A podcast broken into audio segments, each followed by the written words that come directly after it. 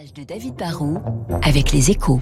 Bonjour David. Bonjour Renaud. Le gouvernement qui autorise la réouverture d'une centrale à charbon, Mhm. les patrons de Total, Engie et EDF qui défendent l'idée de vastes mesures d'économie d'énergie, l'heure est vraiment grave sur le front de, de l'énergie justement. Euh, bah, Dans l'énergie, comme dans beaucoup de métiers de cycle long, euh, il vaut mieux prévenir que guérir. Et aujourd'hui, c'est vrai, l'urgence est de préparer l'avenir parce que notre situation est très fragile. Si l'hiver prochain est froid et que les Français épousent un petit peu plus le chauffage, on le sait, le risque, c'est qu'on manque d'électricité. Or, quand on manque d'électricité, on est obligé d'en priver certains consommateurs ou sinon, bah, si ponctuellement la demande s'avère supérieure à l'offre, on provoque ce qu'on appelle un blackout, une panne de courant généralisée. David, pourquoi la situation est-elle si tendue? Deux raisons. On a déjà un problème structurel qui risque de nous affecter euh, pendant encore longtemps, c'est que notre parc nucléaire qui nous fournit en temps normal, hein, qui nous fournissait, j'ose plutôt dire, les trois quarts de notre électricité, est vieillissant. Bah, du coup, la moitié des réacteurs risque d'être à l'arrêt pour entretien ou réparation l'hiver prochain.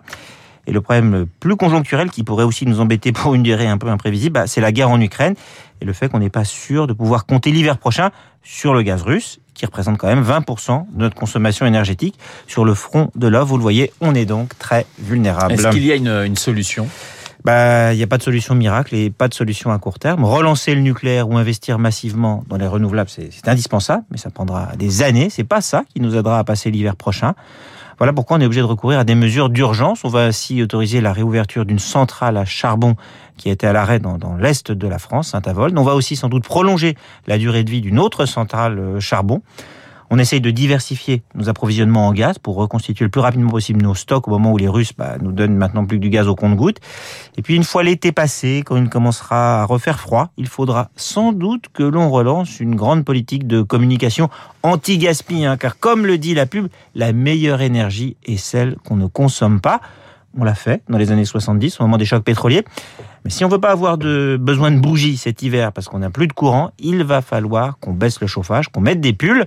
Sinon, on sera obligé de priver d'électricité au moins des usines, les gros consommateurs d'électricité, ce qui ne serait franchement pas très bon pour notre économie. L'avertissement et le conseil de David Barrou ce matin sur l'antenne de Radio Classique. Dans une minute, le journal. Je vous rappelle mon invité à 8h15, le philosophe Bernard-Henri Lévy. Tout de suite.